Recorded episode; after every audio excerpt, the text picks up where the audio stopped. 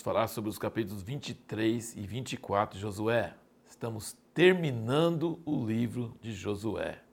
Que livro maravilhoso, livro de aventura, livro dramático e livro que temos muitas lições, aprendemos muitas lições de Deus. Josué teve descanso de todos os inimigos ao redor, apesar que ainda tinha muitos inimigos para serem vencidos, mas não tinha ninguém atacando Israel, não tinha ninguém contra Israel. Então Josué conseguiu cumprir a tarefa dele. Também ele distribuiu todas as heranças, recebeu a herança dele. A chave para ter o poder irresistível sobre o inimigo é amar a Deus e se apegar a Ele. Não adianta você ter força natural, estratégias humanas. Precisa do Senhor ir à sua frente. Josué sabia disso. Josué experimentou isso. Josué era um general que desde aquela época que Moisés ficou em cima do monte e ele lutando contra os amalequitas lá embaixo, ele sabia que precisava de Deus ir à frente, senão a vitória não vinha nas batalhas. Quando Deus está conosco, um pode perseguir mil.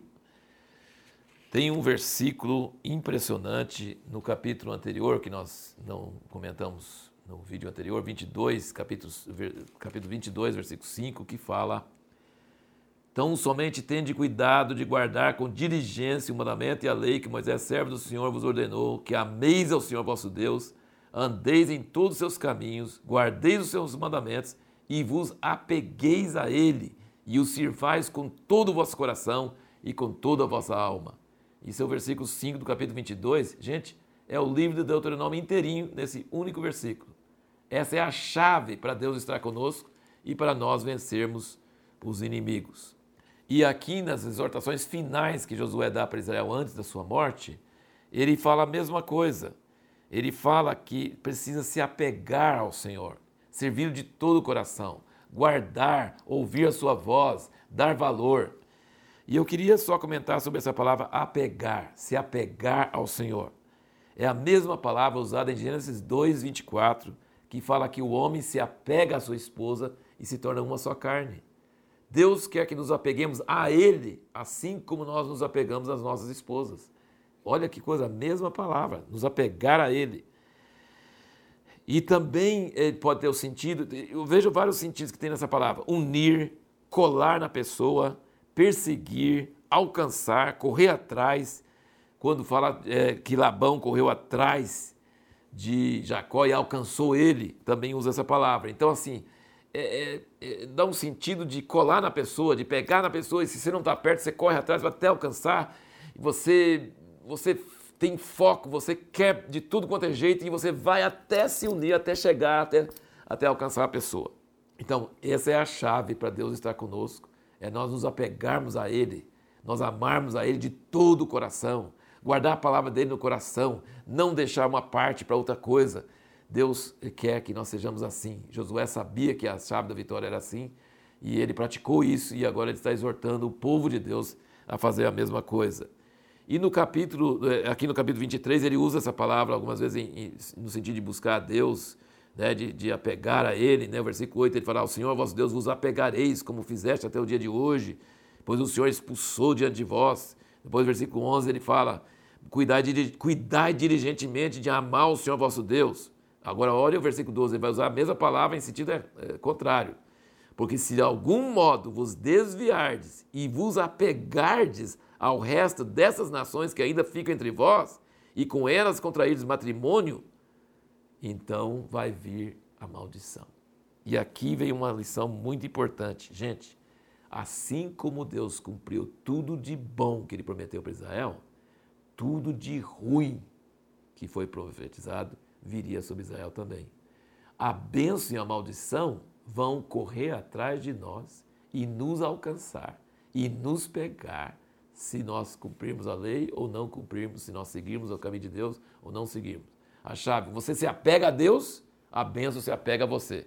Você deixa Deus e apega aos cananeus e às obras deles, as coisas erradas deles, a maldição vai correr atrás de você e vai pegar você.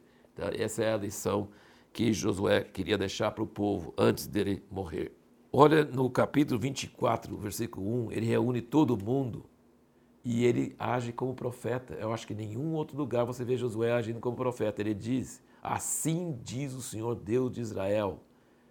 Depois no versículo 3, eu, porém, tomei vosso pai Abraão. Ele está usando Deus, ele está falando por Deus, no lugar de Deus. Muito forte, muito forte isso. Depois ele ainda desafia Israel, fala assim: Eu e minha casa serviremos ao Senhor. Mas vocês querem, que, que vocês querem, quem vocês querem servir? Os deuses falsos que seu pai Abraão e Tera e os outros adoraram depois além do rio, os deuses que vocês viram no Egito, os deuses dos cananeus dessa terra que estão entrando agora, quem vocês querem adorar? E o povo, não, nós queremos adorar a Deus. Eu falei assim, não. E ele ainda torna difícil. Ele falou assim, não, vocês não podem adorar a Deus, não. Porque se você entrar em aliança com Deus e falar que vai adorar Ele, e depois vocês desviam dele, ele vai atrás de vocês e vai ter maldição. Não, nós queremos servir ao Senhor. Aí ele fala, como ele sempre fala, pedra. Essa pedra está ouvindo nossas palavras, hein? Vocês que escolheram. Nossa pergunta na última aula, no último vídeo, foi: por que, que Israel foi, sofreu mais que todas as outras nações? Será que eles eram mais pecadores? Não. Eles tinham entrado em aliança com Deus. E quando você entra em aliança com Deus e trai essa aliança, a vingança da aliança é muito grande. Se você nem entrar na aliança, que é o caso de todas as outras nações, é pecador igualzinho, mas nunca entrou em aliança, então não traiu. Se você, não, se você quer trair, não case. Se você casa, não traia, certo? É, é tão simples assim. Então Josué falou: vocês querem mesmo ter aliança com Deus? Vocês querem mesmo? Depois ele pegou a pedra, e eu lembro que eu falei que Josué gostava de pegar pedra para servir de testemunho. Até o fim da vida dele, ele, ele usa esses termos. Olha que coisa interessante. Abraão fazia altares. Isaac fazia poços. Jacó erigia colunas. E Josué colocava pedras. Cada um tem uma característica diferente do outro. Nenhum deles copia os outros.